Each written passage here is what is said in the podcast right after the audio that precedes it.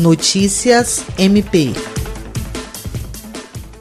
Na quarta-feira, 1 de abril, o Ministério Público do Estado do Acre, por intermédio do Centro de Apoio Operacional de Defesa da Criança e do Adolescente, Educação e Execução de Medida Socioeducativa e a primeira Promotoria Especializada de Defesa da Criança e Adolescente, discutiu com conselheiros tutelares de Rio Branco estratégias voltadas para a defesa de crianças e adolescentes durante a pandemia do coronavírus.